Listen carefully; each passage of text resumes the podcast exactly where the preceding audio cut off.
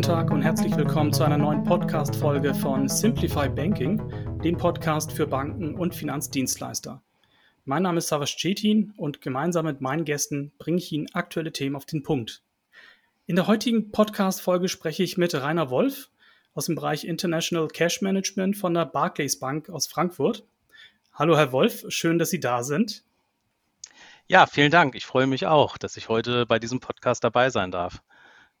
Herr Wolf, wir kennen uns ja soweit sehr gut, äh, aber vielleicht für die Zuhörer, mögen Sie sich da einmal ganz kurz vorstellen, wer sind Sie und was machen Sie bei der Barclays Bank? Ja, sehr gerne. Also äh, Rainer Wolf ist mein Name. Ich bin äh, insgesamt, denke ich mal, seit mehr als 25 Jahren im Cash Management äh, unterwegs, in verschiedenen Rollen als Projektleiter PSD2, unter anderem Produktmanagement, äh, Vertrieb. Ähm, aktuell bei der Barclays Bank im Vertrieb für das International Cash Management und blicke auch auf Erfahrung unter anderem bei Santander, Commerzbank und Dresdner Bank zurück. Und um vielleicht jetzt auch schon das Stichwort so ein bisschen vorne wegzunehmen, für Instant Payments habe ich mich immer schon irgendwie so ein bisschen begeistern können, weil ich irgendwie so innerlich das Gefühl hatte, es ist ein durchaus disruptives Thema, was äh, hoffentlich irgendwann dann auch mal die Welt äh, verändern kann, zumindest die Zahlungsverkehrswelt. Das, das haben Sie sehr schön gesagt, Herr Wolf, weil das ist auch die perfekte Überleitung, nämlich unser Podcast heute, die Folge SEPA Instant Payments. Wann kommt endlich der Durchbruch für die SEPA Echtzeitzahlung? Ähm, und ich muss dazu sagen, bei dem Thema SEPA Instant Payments, das ist auch eines unserer größten Themen ähm, ähm, im Bereich Payments bei uns im Haus. Wir beraten ja Häuser hierzu auch, bieten Produkte an. Aber ich habe irgendwie das Gefühl, ähm, nicht jeder weiß wirklich von dem Stand. Also die Experten wissen natürlich, worum es hier geht, aber vielleicht für die Zuhörer, die jetzt noch nicht wirklich tief drin äh, stecken und noch nicht so eine Idee haben, was hinter Instant Payment steckt, könnten Sie da vielleicht ein, zwei Punkte da nochmal geben? Ähm, was muss man darunter verstehen? Ja, sehr gerne. Also ähm, hinter Instant Payments ist ja so ein schöner englischer Begriff. Äh, auf Deutsch Echtzeitüberweisung verbirgt sich im Grunde genommen eine Zahlungsart, bei der Guthaben innerhalb weniger Sekunden dem Empfänger auch final, und das ist, glaube ich, auch wichtig, gut geschrieben werden soll. Es gibt in, wenn man sich mal so die, die Landkarte in der Welt anguckt, sehr, sehr viele verschiedene Echtzeitzahlungssysteme mit teilweise sehr unterschiedlichen Ausprägungen und auch teilweise mit wirklich lokalen, äh, sehr spezifischen Besonderheiten. Hier jetzt äh, speziell auf Europa oder halt auch auf Deutschland äh, gemünzt, sprechen wir bei einer SEPA-Echtzeitzahlung darum, dass die sozusagen innerhalb von 24, also immer 24 Stunden an 365 Tagen im Jahr ausgeführt werden kann. Sie soll innerhalb von 10 Sekunden ähm, bei der Empfängerbank und damit halt auch auf einem Empfängerkonto eintreffen. In der Praxis, wer das äh, schon mal ausprobiert hat, wird es feststellen, dass in der Regel das Ganze ungefähr zwei bis drei Sekunden tatsächlich auch praktisch äh, dauert. Ähm, Momentan ist es möglich, äh, bis 100.000 Euro eine SEPA-Echtzeitüberweisung äh, zu machen. Und äh, wenn man sich jetzt mal so die Zahl, ähm, und das ist ja ein ganz wichtiger Punkt, der angeschlossenen Zahlungsdienstleister anschaut, sind wir mit etwas über 2300 Zahlungsdienstleistungen im SEPA-Raum. Also Zahlungsdienstleister sind Banken, sind Payment Service Provider, etc. nahezu, sagen wir mal, rund, roundabout 60 Prozent der europäischen, europäischen Zahlungsdienstleister äh, erreichbar und angeschlossen. Und rein so vom Volumen her ähm, ungefähr 11,5 Prozent, auch das ist vielleicht noch eine ganz interessante Zahl für die Zuhörer, ähm, beträgt derzeit der Anteil der SEPA-Echtzeitzahlung am gesamten sozusagen SEPA-Zahlungsverkehrsvolumen in der EU. Mhm. Ja, vielen Dank für den Einblick. Ähm, Herr Wolf, jetzt hat meine Frau gestern wieder einen Strafzettel bekommen. Sie ist zu schnell gefahren, dafür ist meine Frau bekannt und jetzt sollen wir das Geld, Geld überweisen. Naja, sollte ich das jetzt per Instant überweisen? Da habe ich überhaupt gar kein großes Interesse, meine Zahlung schnell vorzunehmen. Ähm, jetzt mal Spaß beiseite, aber welche Anwendungsbeispiele äh, und damit auch vielleicht verbundenen Vorteile gibt es denn von SEPA-Echtzeitüberweisung? Können Sie uns da einen kurzen Einblick geben? Ja, sehr gerne. Ähm, im, Im Grunde genommen äh, gibt es sehr, sehr viele Anwendungen. Ob jetzt der Strafzettel, den Sie gerade erwähnt haben, ob der jetzt unbedingt in Echtzeit überwiesen werden muss, das, äh, da kann man jetzt natürlich trefflich drüber streiten.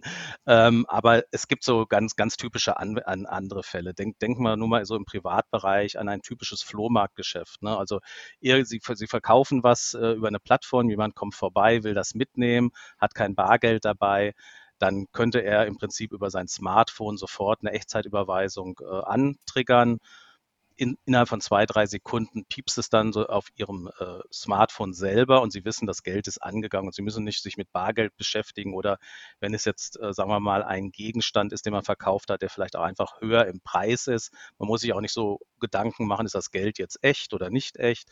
Also alles das äh, ist, ist so ein Beispiel im E-Commerce, ganz, typ, äh, ganz typisches Beispiel, dass der Versandprozess natürlich viel schneller äh, ausgeführt werden kann und damit äh, sozusagen auch beispielsweise, wenn man Retouren ähm, äh, erhält als äh, E-Commerce-Anbieter, dass man dann sozusagen die Retourenabwicklung, auch die Rückzahlung äh, schneller äh, durchführen kann. Ähm, es gibt aber auch insgesamt eine ganz, ganz Menge Beispiele, dass ähm, man mit einer Instant Payments und dem entsprechenden, sagen wir mal, Zahlungsmedium, was dann auch eine Echtzeitzahlung äh, anstoßen kann, beispielsweise auf das Mitführen von Bargeld verzichten kann. Ähm, ein typisches Beispiel so in der Logistik oder in Lieferdiensten sind die, die, die Fahrer, die Waren ausfahren, vielleicht in der, in der Vergangenheit Bargeld kassiert haben. Auch das kann man heute äh, über eine Echtzeitzahlung relativ elegant äh, machen, ohne dass Bargeld dann auch ausgetauscht werden muss. Oder äh, wenn man jetzt sich nochmal so, so ein Bild äh, im Privatbereich vornimmt, man steht am Flughafen, ähm, hat die schöne Urlaubsreise vor sich und auf einmal fällt einem siebenteils ein, oh Gott, ich habe gar keine Auslandskrankenversicherung äh, abgeschlossen.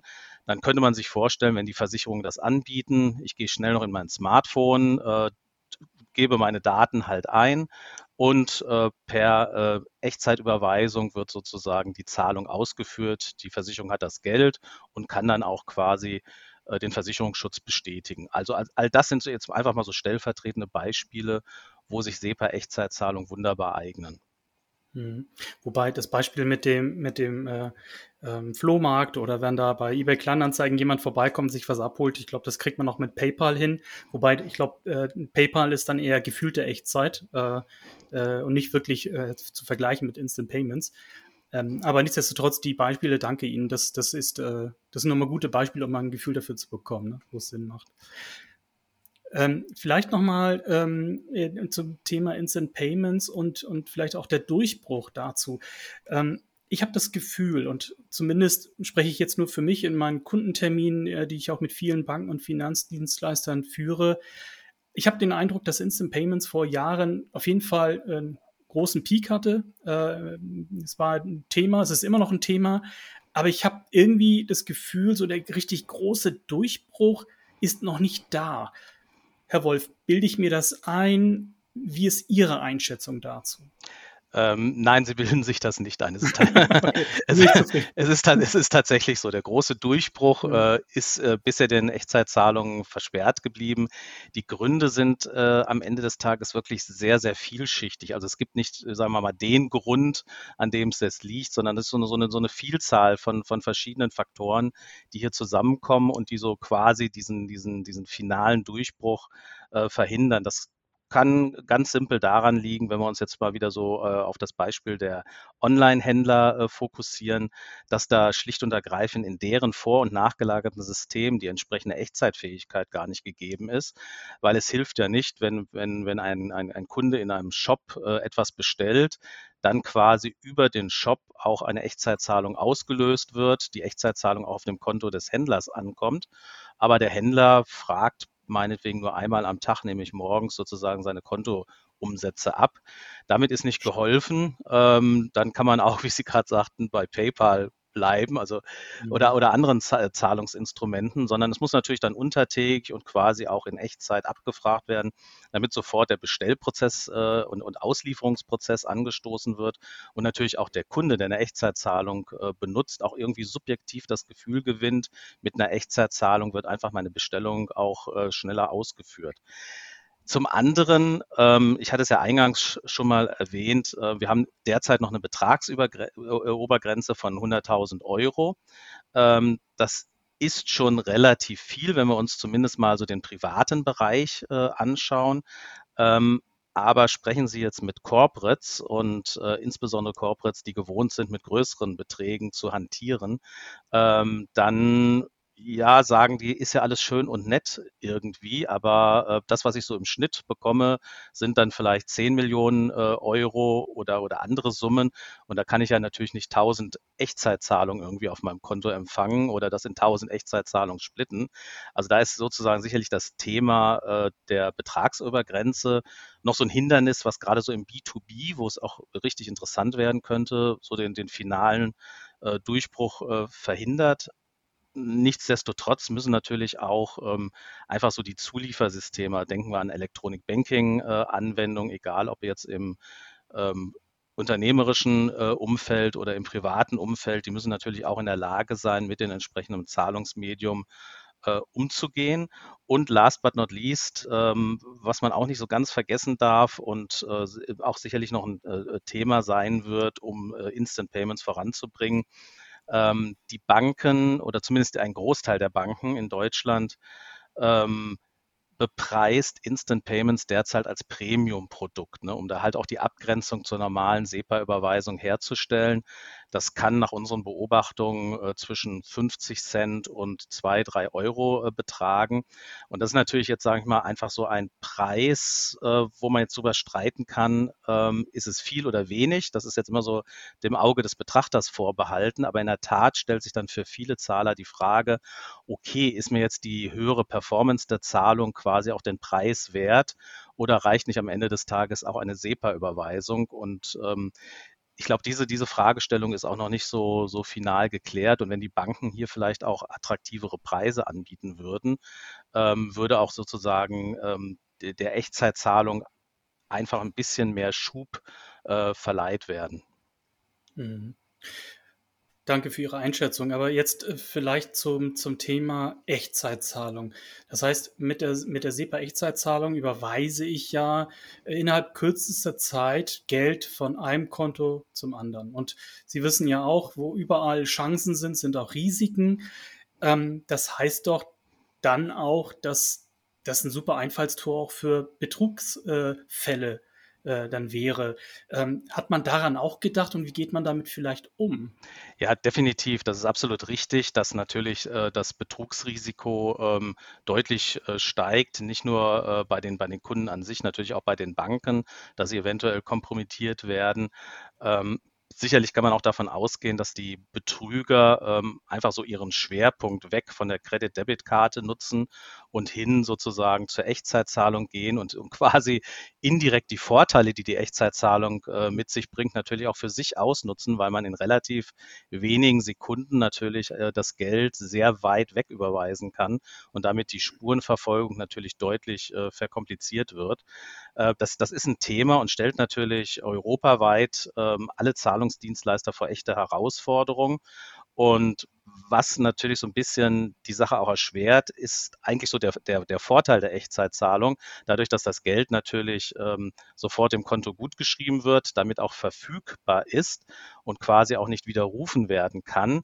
Diesen sozusagen Vorteil für den, für den, für den Kunden, den machen sich natürlich die Betrüger auch zugute und wissen halt, das Geld ist da und ich kann sofort quasi drei, vier, fünf Sekunden später an die nächste Station weiter überweisen und habe dann quasi äh, ja mehr oder weniger so eine Kettenüberweisung in Gang gesetzt. Äh, und, und das einfach mal zu verfolgen, ist natürlich dann extrem äh, schwer. Heißt halt im Grunde genommen auch ähm, mit den heutigen teilweise auch beim, ich denke, bei manchen Banken auch noch im Batch laufenden äh, Betrugserkennungssystem äh, kommt man da nicht sehr weit. Man muss natürlich sozusagen die IT-Systeme auf Vordermann bringen, also richtig auch auf Echtzeit äh, trimmen ähm, und äh, um damit sozusagen auffällige Transaktionen, häufige Transaktionen, ähm, bestimmte, sagen wir mal, Empfängerbanken, an denen vielleicht äh, sehr, sehr viel hingeht, wo vielleicht auch traditionell dann unter Umständen viel Beschwerden äh, von den Kunden kommen. Ähm, das muss man sozusagen identifizieren können in Echtzeit, um dann auch sozusagen die Zahlungen ähm, ähm, ja, schließen zu können. Ähm, und ich meine, damit sich eine Instant Payments als New Normal am Ende des Tages auch etablieren kann, ähm, muss insgesamt die ganze Architektur der Banken auf Echtzeit, auf den Echtzeitzahlungsverkehr ausgerichtet sein. Heutzutage wenn man mal so ein bisschen hinter die Kulissen der Banken guckt, wird man halt feststellen, dass vieles hintenrum teilweise doch noch auf Batch oder auf alten Legacy-Systemen arbeitet und damit natürlich einfach automatisch ein Zeitverzug äh, drin ist in der Erkennung. Okay, ja, ja, das stimmt. Jetzt ähm, waren wir beim Thema Betrugsversuche. Ähm, naja, Instant Payments bildet ja auch darüber hinaus noch die Grundlage für eine neue innovative Zahlungsvariante, nämlich dem Request to Pay. Und ähm, das wiederum Thema Betrugsversuche ist ja wieder so ein Einfallstor, oder?